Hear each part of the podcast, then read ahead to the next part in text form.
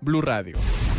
Sigue muy complicada la situación de seguridad para los profesores en el departamento del Quindío. En las últimas horas, la Unidad Nacional de Protección autorizó medidas para un docente de un colegio público. Otros tres educadores ya denunciaron intimidaciones. Juan Pablo Díaz con los detalles. Con medidas de protección ya se encuentra uno de los cuatro educadores que ha reportado amenazas contra su vida en el departamento del Quindío. Así lo aseguró María Cristina Fernández, secretaria de Educación del departamento que de los cuatro casos presuntos de amenaza eh, de los docentes y directivos docentes, solo la unidad de riesgo le concedió esa condición de amenazados, de amenazado a un solo rector y ya tuvimos y tomamos las decisiones pertinentes de orden administrativo. Las amenazas que ya son conocidas por las autoridades estarían relacionadas con conflictos con estudiantes o padres de familia. Desde Armenia, Juan Pablo Díaz, Blue Radio.